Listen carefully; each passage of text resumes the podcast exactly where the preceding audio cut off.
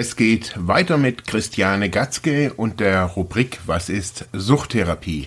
Heute geht's um die Bilanz von Jonas.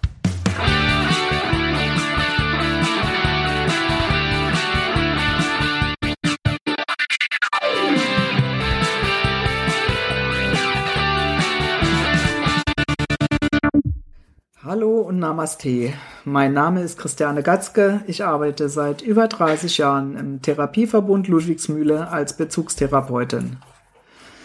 In Form von Bilanzen möchte ich euch, liebe Zuhörerinnen, ein bisschen nahebringen, was Drogentherapie leisten kann. In der heutigen Bilanz, die ich euch gerne vorstellen möchte, geht es um Jonas. Bei ihm geht es um Beziehungen, sein soziales Umfeld, um persönlichen Leidensdruck, um Isolation, mangelnde Kritik und Konfliktfähigkeit, Frustrationstoleranz und altes Verhalten sowie Krankheitsverständnis. Viele kommen körperlich und psychisch total down in die Therapie. Für einen besseren Überblick machen wir Fotos nach der Aufnahme von den Rehabilitanten. Die hängen wir im Teamraum auf. Falls jemand aus einer anderen Gruppe einen neuen Patienten nicht kennt, hat man so wenigstens ein Bild vor Augen. Ich bin immer wieder fasziniert, in welchem Zustand Menschen hier ankommen und in welchem guten Zustand sie die Therapie verlassen. Für manche ist der Vergleich am Ende ein totaler Schock, wenn sie noch einmal ihre Ankunftsbilder sehen. Ich hoffe immer, dass es ein nachhaltiger und heilender Schock ist. Auch für Jonas gab es einen Schock, weshalb er sich in Therapie begeben hat. Aber hört selbst. Es ist auf der einen Seite unwichtig, aus welchem Grund, auf welche Weise und aus welcher Motivation heraus man eine Therapie beginnt.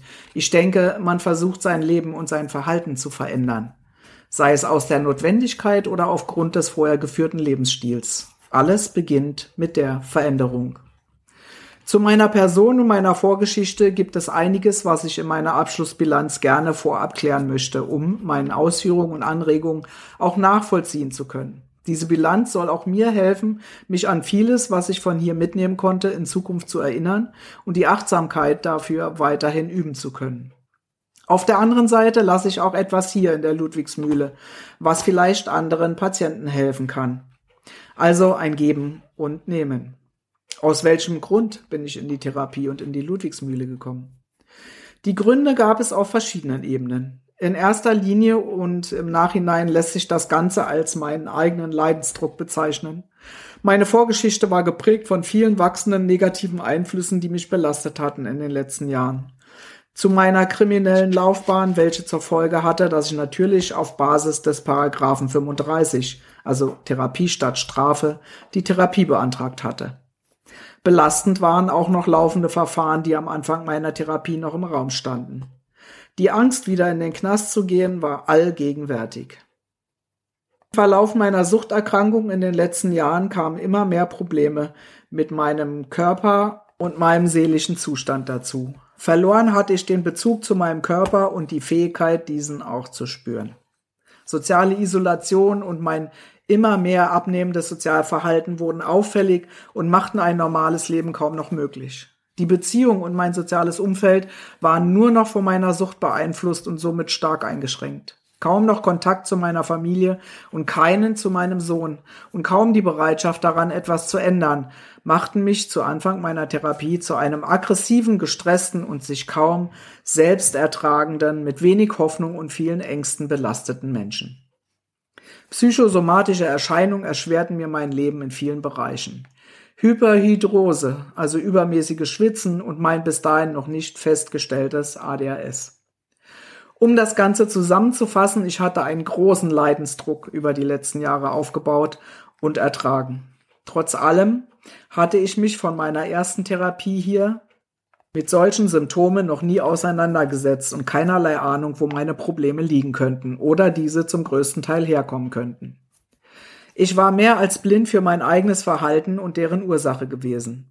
Auch wenn ich mir in der Vergangenheit teilweise der Probleme meiner Verhaltens- und Denkmuster bewusst geworden war, half mir das keineswegs, nicht immer wieder die gleichen Fehler zu begehen und oft genug in eine selbstgestellte Falle meinerseits zu tappen.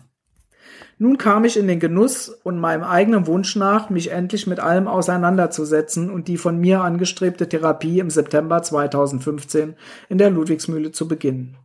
Zugeteilt wurde ich der Gruppe 3.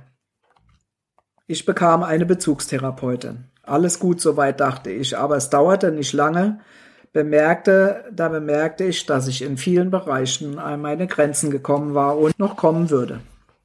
Kaum etwas verstehen von der Art Therapie hier in der Ludwigsmühle und mit allem, was es ausmacht, war es anfangs schwer mit mir und auch für mich mit mir selbst umzugehen. Ich hatte keine Ahnung, was man von, was man von mir verlangte und erwarten würde. Aber sieht man mal die positive Seite, war es auch nicht schwer, meine Schwerpunkte und Therapiepunkte nach der Eingangsphase festzulegen und da kamen schon einige zusammen.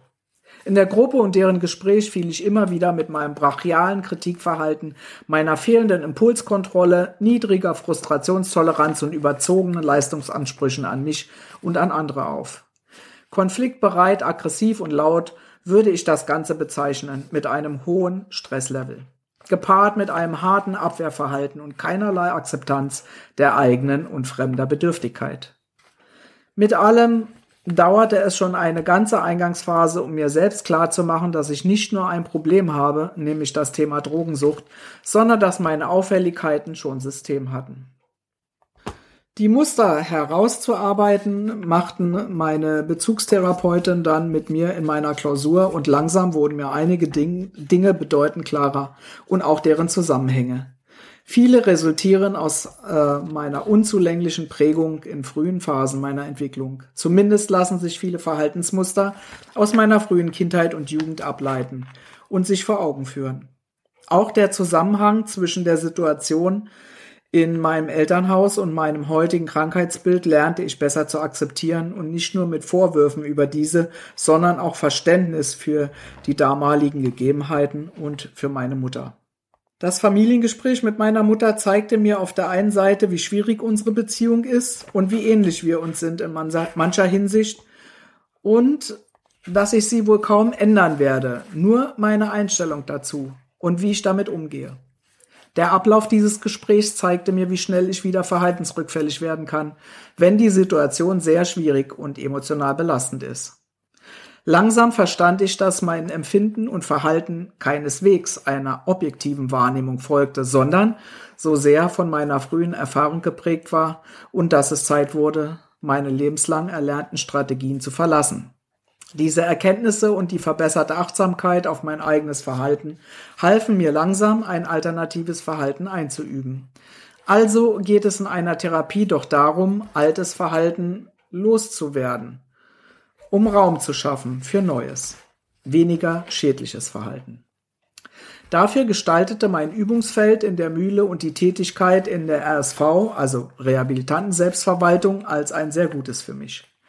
Meiner alten Stärke bewusster und selbstsicherer versuchte ich dort den Umgang mit meinen Mitpatienten besser zu gestalten. Ich kann zu dem momentanen Zeitpunkt sagen, dass es wirklich funktioniert hat und sich vieles im Umgang mit anderen gebessert hatte. Und in kurzer Zeit bekam ich mehr Anerkennung und Vertrauen von anderen entgegengebracht. Mein Kritikverhalten hat sich gegenüber anderen und mir selber sehr verbessert. Auch meine sozialen Kontakte sind besser geworden und die Unterstützung in der Gruppe ebenso. Abschließend lässt sich sagen, dass positive Verhaltensmuster positive Verhaltensmuster nach sich ziehen. Auch die Erfahrung, dass viele meiner Beschwerden tatsächlich in engem Zusammenhang mit meinem Verhalten stehen, ließ mir klar werden, dass viele meiner Beschwerden abhängig waren von meiner Empfindung, von meinen Empfindungen und meinem Verhalten, aber dass ich auch beides beeinflussen kann. Die Verbesserung der Körperwahrnehmung, an welcher in den Sitzungen zu Biofeedback und in der Psychointensivwoche gearbeitet hatte, waren für mich sehr aufschlussreich. Psychointensivwoche sind übrigens drei aufeinanderfolgende Tage, wo von morgens bis mittags Therapie stattfindet. Keine Arbeitstherapie, kein Sport, sondern ausschließlich Psychotherapie. Zu Anfang stand ich dieser Veranstaltung sehr skeptisch gegenüber, denn ich wusste nicht so richtig, was mich erwartet. Ich erinnerte mich an den Beginn meiner Therapie hier in der Mühle.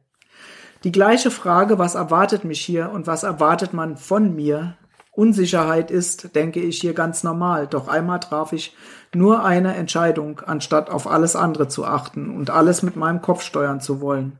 Ich wollte diesmal auf meine Gefühle achten und auf das, was sich bei mir innen drin abspielt. Eine gute Entscheidung, welche es mir dann sehr einfach machte, mich auf das Ganze hier einzulassen. Die drei Tage standen für mich in der Erkenntnis, dass die ganzen Psychointensivtage Widerstände und deren Überwindung Aufgaben dazu dienten, Widerstände,